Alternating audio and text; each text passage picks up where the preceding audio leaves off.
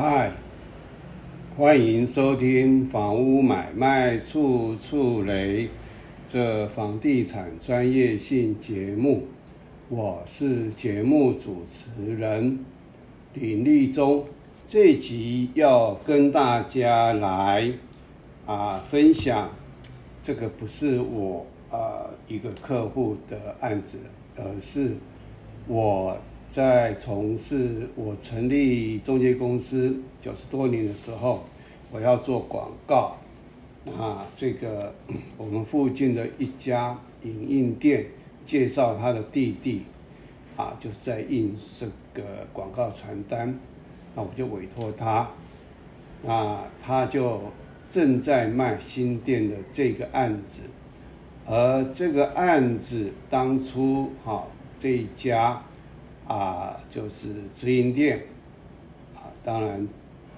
啊，做了所谓的不动产说明书，啊，但是呢，这个屋主住了一段时间，他买了一段时间，那他想要卖，但是呢，他并不知道，他这个房子里面有哪一些东西，他花了冤枉钱。还在缴房屋税、地价税、管理费。那他把这个这家直营店所做的不断说明书整本就给我。那经过那么多、那么、那么、那么啊，就是一段时间以后呢，这个整本的东西我东西搬过来搬过去不见了。但是我有做一个，我有写一本书。那我是从我这个的啊。档案，然后把它拿出来，所以你会看到很多文字。那这个的部分是啊，要配合我们的啊，就是公社成本啊，建物的成本，还有这个啊，这个建物测量成果图啊，然后配合它的这个呃产权调查。说明，但是我相信当时这个销售的这个呃呃营业人员呢，他可能也没讲清楚，而且这不动产说明书里面啊有瑕疵，等一下我再跟大家分享瑕疵在哪里。那他这个案件是这样子哈，也就是说。他这个他买的这个室内的面积，那大楼来讲，基本上大部分电楼梯间都会另外一一个公设建号，但是他把这个电楼梯间的面积呢，啊，放到住宅所有权里面，也就是你看到的主建物里面是包含电楼梯间。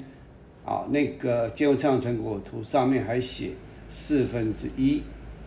那这个所有权住家的所有权是单独所有，还有一张啊，问题就在这里，还有一张是房屋避难室兼停车位的分别共有。啊，这位屋主呢，他持分了九十六分之一，和其他啊，应该讲说四十八人呐，我这边写错了啦。应该和其他四十八人，啊，因为它总共十二层楼，然后呢一层四户，那共同持有，但不是公共设施。这二点零七平的防空避难室兼停车场，和住宅是两个，啊，它是独立的。你买这个住宅可以不用买这个防空避难室兼停车场。但是当时这一家这个中介呢，啊，因为屋主当初就是这么买的啊，屋主可能搞不清楚，那就一起卖。那它总共的面积含这个防空避难室兼停车场呢，总共是三十五点二七平。那他这个我跟他做了一个哈，我的书里面就大概就是跟他整理一下，第一张权状啊。应该就是新电视啦，啊，然后某某路的六号四楼，主建物住家用，约二十八点五二平，包含了电楼梯间的面积，啊啊，它的不但说明书里面有写，可是这家一开始都是啊这个经纪人员做经纪人员的，不动产说明书是另外一个单单位另外做的，所以这个经纪人员可能搞不清楚。那也没有详细跟这个买主说，啊，所以呢，他这个下面有呃有一些说明啦，啊，等一下会看得到，还有另外雨棚，雨棚啊约零点六平，那共同使用部分呢，雨棚是算在这个公共设施以外的，不在公共设施里面，啊，约一点零八平，一点零八平。那所有权的形态是单独，所有权利范围是所有权全部。第二张权状是主建物哦，也是主建物哦，就是我们所谓的室内面积，但是因为它是防空避难室兼停车场，啊，它是某某路六八十十二号地下楼，啊，它是无法使用，所以是垃圾不动产，啊，所有权形态是分别共有。权利范围，啊，应该是四十八分啊，就是，呃，它是九十六分之一啦，好，那那一个标准坡道平面车位从一楼下去的坡道，停车场当场呃当成的车道，好，在跑的车道和停车位本身，依当时建筑技术规则规定，标准车位本身长度是。长与宽是六公尺乘二点五公尺，面积是十五平方公尺，约二约四点五平。在含坡道停车场当长的车道约是十到十二平，买主买到的是二点零七平，不足一个标准坡道平面车位应该有的面积。因此，这二点零七平是建商当时在销售时。分为有买车位及没有买车位两种，每一位车主都有花钱买这二点零七平的面积。那当时这一位帮我印广告的这一位屋主呢，他也告诉我，他没有办法停车，也就停车场他没办法使用，但他不知道他有这个的面积啊啊，因为第一手跟建筑公司买的时候呢，啊。他就是在不清不知情的情况之下，就是这位啦，这位屋主的前一手呢，啊，被建商要求签下永久使用权抛弃书，也就是你有所有权，但是你永久使用权啊，抛弃书你要签下抛弃这个使用权就对了，啊，建商再将这永久使用权抛弃书的二点零七平。使用权卖给有买车位的第一手买主，也就是每一位有买车位的第一手买主，另外再花钱，啊，买另买那个另外四位没有买车位第一手的永久使用权抛弃书的使用权。我这边计算上有问题啦，因为本身我并没有他们的这个规约或怎样。但是我记得我应该是从他的这个啊建物上成果图里面哦，等一下下面会标示出来，好像总共只有十个车位，多出来的是约十平啊使用权，而不是所有权。这车位在银行的贷款上可能会产生不利的因素。那如果在实价登录上有这种车位的买主。啊，买卖应该如何登录呢？因为这是十多年前我写的啦，所以我也不知道。我也查了一下，这栋目前从实价登录，啊，这个到现在并没有成交，我查不到案件。那这是建商啊一屋二卖的典型案例啊。那这买主向一支一家知名直营店购买的。那以下的产权调查表及其他图资是从不动产说明书扫描而来。好，好，那我们现在看到，它是先，好，这个公共设施的这个建号全部标示。那公共设施它本身呢，只有标示，那下面就是每哪一个建号，哪一个建号呢，它的持分是多少，就直接就写在这边。那它是主要用途、共同使用部分，门牌号码是六号等共同使用啊，公呃等公共设施，然后啊，它这个公共设施还有附属建物。是平台啊，你看看它这个面积平台是十点零八，哦，这个厉害了，我的国哈，实在是太厉害了。这应该是屋顶突出物啦，啊，因为它这边也没写得很清楚。那机械房、水箱，哦，我我想应该是在上面啦，上面，然后呢，水箱旁边有还是哪里有平台？我真的看不出来，从这边。但那它这个应该是四十八户，所以公共设施每一户它的尺分都四十八分之一，也就是它这个四十八户的啊每一户的面积都是一样的。好，那我们再来看它的产权调查表是这么写的：第一章哈，主要用途住宅权状部分，土地一张，建物两张哦。这时候你就要注意哦，建物两张意思是有两张主建物哦。建物的部分，啊，总面积，啊，共一一六点五八，约三十五点二七。可是我们前面这里，啊，我们前面这里，我们前面这里算出来是约三十三点一八哦，也就是它这边就有，啊，在这个制作上就有问题啦。啊，它含主建物约二十八点五二，啊，阳台二点九八，雨棚约零点六五，然后共同使用，啊，就是公共设施一点零八，然后它这边并没有写哦，啊，并没有写另外主建物防空避难室间停车场，只要是主建物就会有公共设施。好，那这个呢，我并没有特别去算，啊，也就是说，它有一个室内要居住的住宅的，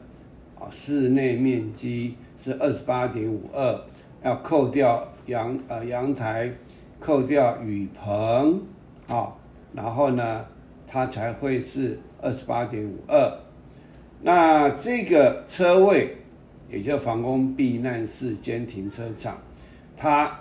主建物另外有公设有这个，它只有公共设施就对了啦。然后二点零七平哈，所以它有两个所有权。那这个分别及单独，一般人看不懂，就分别共有，就主建物分别共有。那停车场呢，它是因为是共有的，所以会有所谓的分管契约。谁买到一号、二号、三号、四号、五号、六号、七号、八号、九号、十号这个停车的停车格，就是他这个啊分管协议他专用的啊，这个是没有公，这个是没有住呃没有管委会，然后在住户规约里面啊这个啊注明的时候呢是用分管，但是假如是有。啊，成立管理组织的话，那就是依这个公益大管理条例啊，共有约定专用。那我们一般的私人的这个，因为是私人的面积，不是啊公共设施，所以它这个的啊分别共有这个的分管协议，一定是全部全部的所有权人啊来弄一个啊。这个这个位置图，一号、二号、三号、四号、五号、六号、七号、八号、九号、十号，然后呢，这个全部同意，哈，这个部分是给谁？那个部分是给谁？那个位置是给谁？啊，要全部。可是一公一大管理条例，只要区分所权会议决议通过，它是多数决，啊，这个我会另外用一个单元来跟大家来说明。啊，分管契约和啊这个公寓大管理条例的所谓的共有约定专用，好，然后呢，它这个抵押权我们就不用去看它了哈。然后呢，啊，它的注意事项看到没？啊，本车位移转与使用权利符需符合大楼管理委员会之规定，解二十七那是他们自己本身的内部。我一开始我也看不太懂，但是呢，它这个不断说明书里面并没有写有没有管委会啦，哦，这个我也从私家登录上面也查不到，所以你看哦，这边哦。好，主建物面积包含楼、电梯间哦，有写哦。可是有没有写说这个啊，这个呃房房呃房屋避难室兼停车场呢？还没有特别说，所以买主他并不知道，就公公笨笨的就买了。你可以拒绝买。这个防空避难室兼停车位，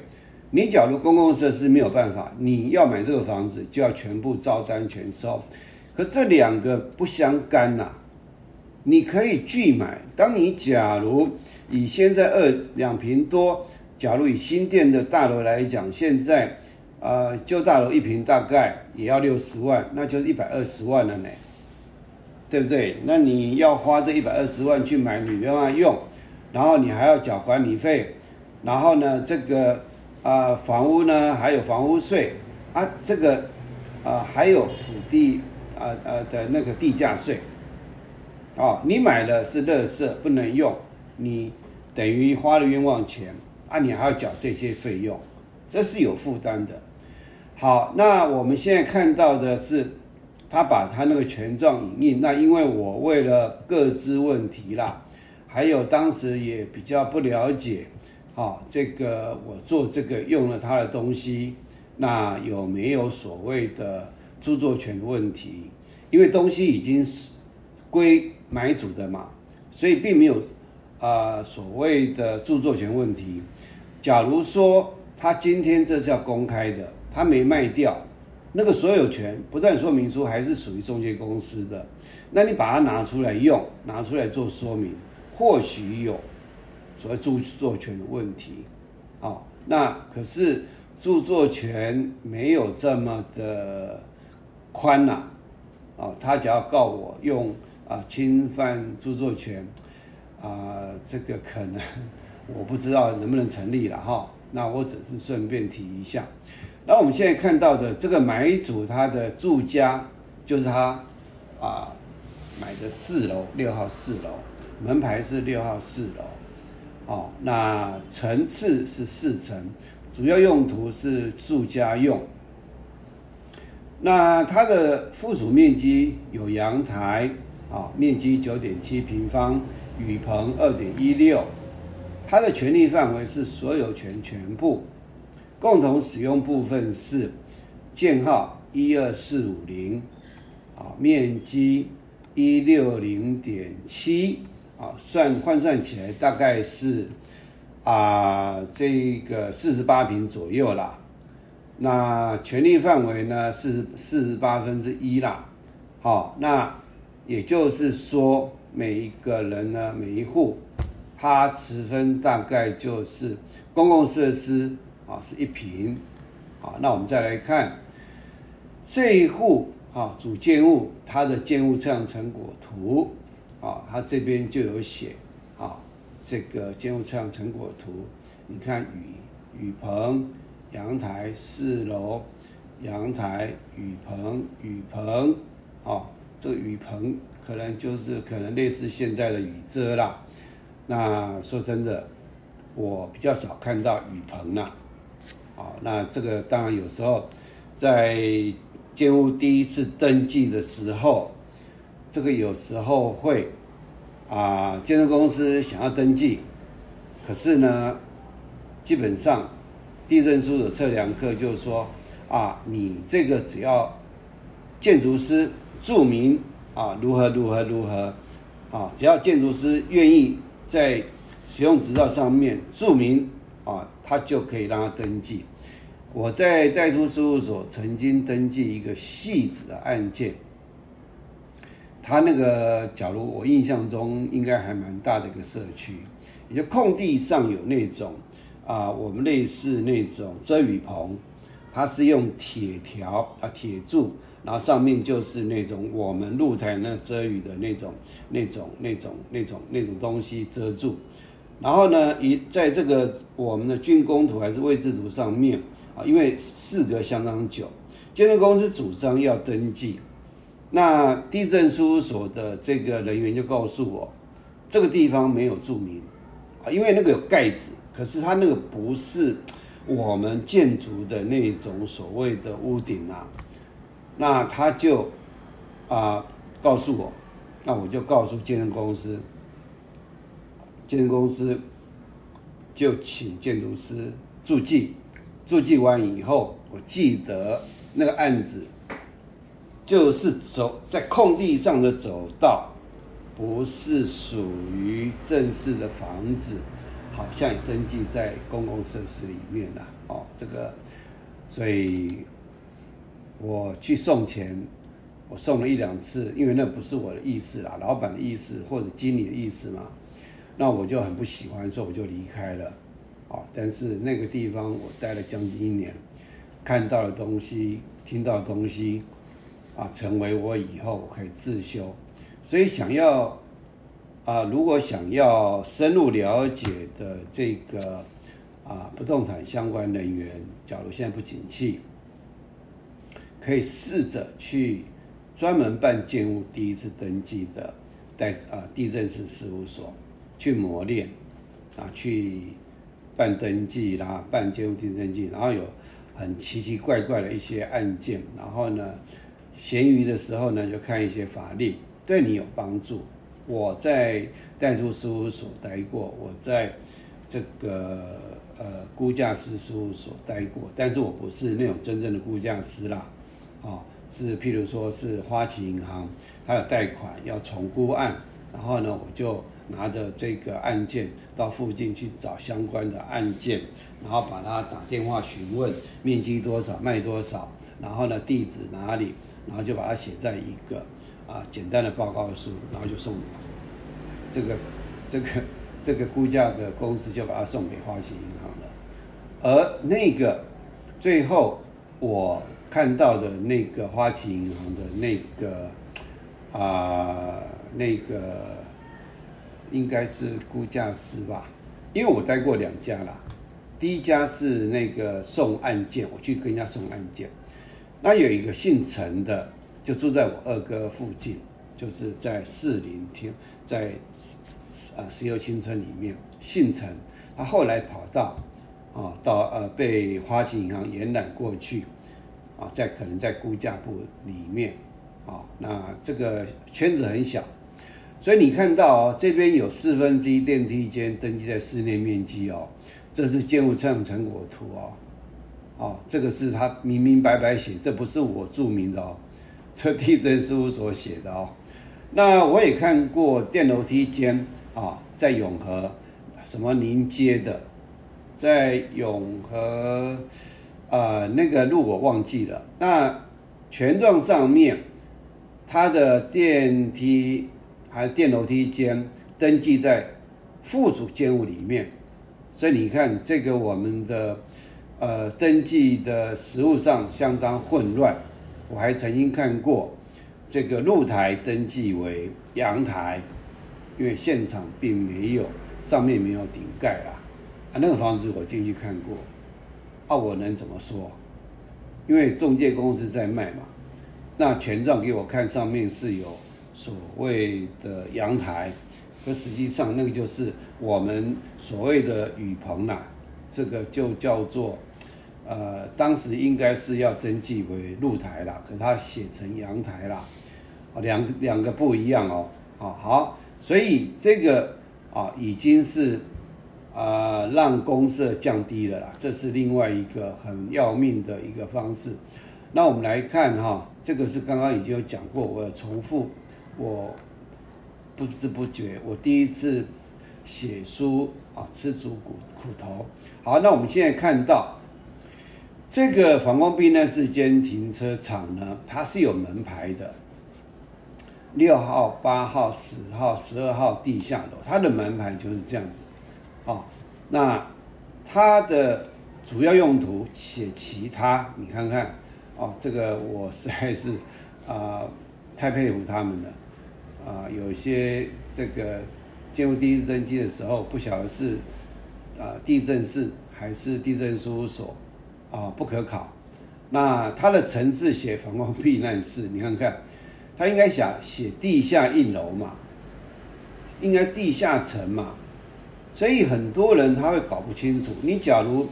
你对很多建物成本呐，然后呢权状呐相关的东西你不具备这样的相关的基本的认识的话，你真的会处处买卖都雷呢。啊，那他的权利范围分别共有，也就是说这个是就像你。啊，四个兄弟姐妹继承了你父母的一个房子，啊，这个房子是拿来住的，跟人家只有你们四个人可以使用，没不是共同使用部分，不是公共设施哦，这叫分别共有。在民法里面，我记得好像是八百二十一条的样子，哦，就分别共有。那权利范围九十六分之一，啊，它权利范围是分别共有。它是防空避难室，它竟然也不写啊，防空避难室兼停车场，啊，那这是另外的这个啊地下室的这个建筑项成果图。啊，六八十十二号地下楼，然后呢，总共面积六五七点多，总共是啊算起来哈。算起来是大概就是啊一百九十几平了，那一百九十几平，可是我看它这个因为已经有太久了啦，那这里面应该还有其他的东西啦。那我照它的这个啊，因为我这个图我也懒得再去申请了，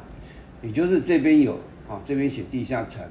然后这边一个车位写一写放这边，这边第二个。第三个、第四个、第五个、第六个、第七个、第八个、第九个、第十个，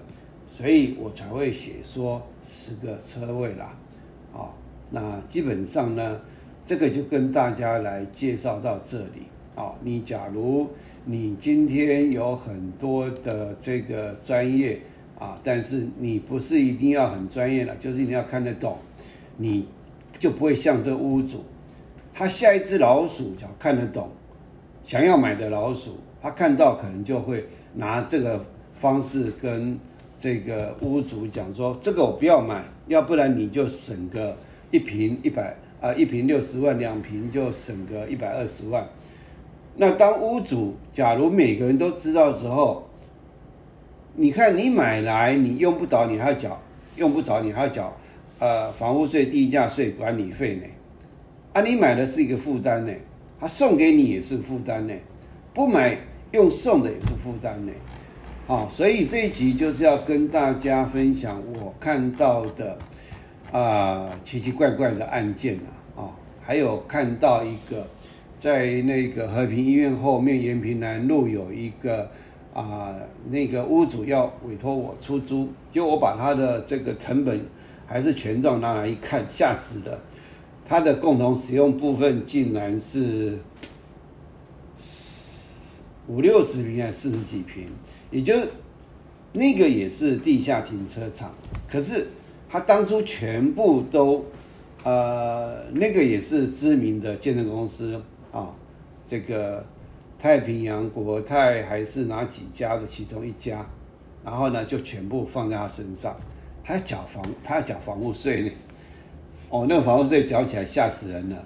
他又没办法用，他等于好像我记得好像四个停车位的面积，可是但是坡道平面，他没有办法使用，啊，你叫租的人还是买的人要怎么办？对不对？因为有有这么多嘛。好，那基本上这就是跟大家好这个介绍如何去识破假的超低公社。和你买到的是不是乐色不动产？啊，这集就跟大家介绍到这里，谢谢大家的收听，谢谢，再见。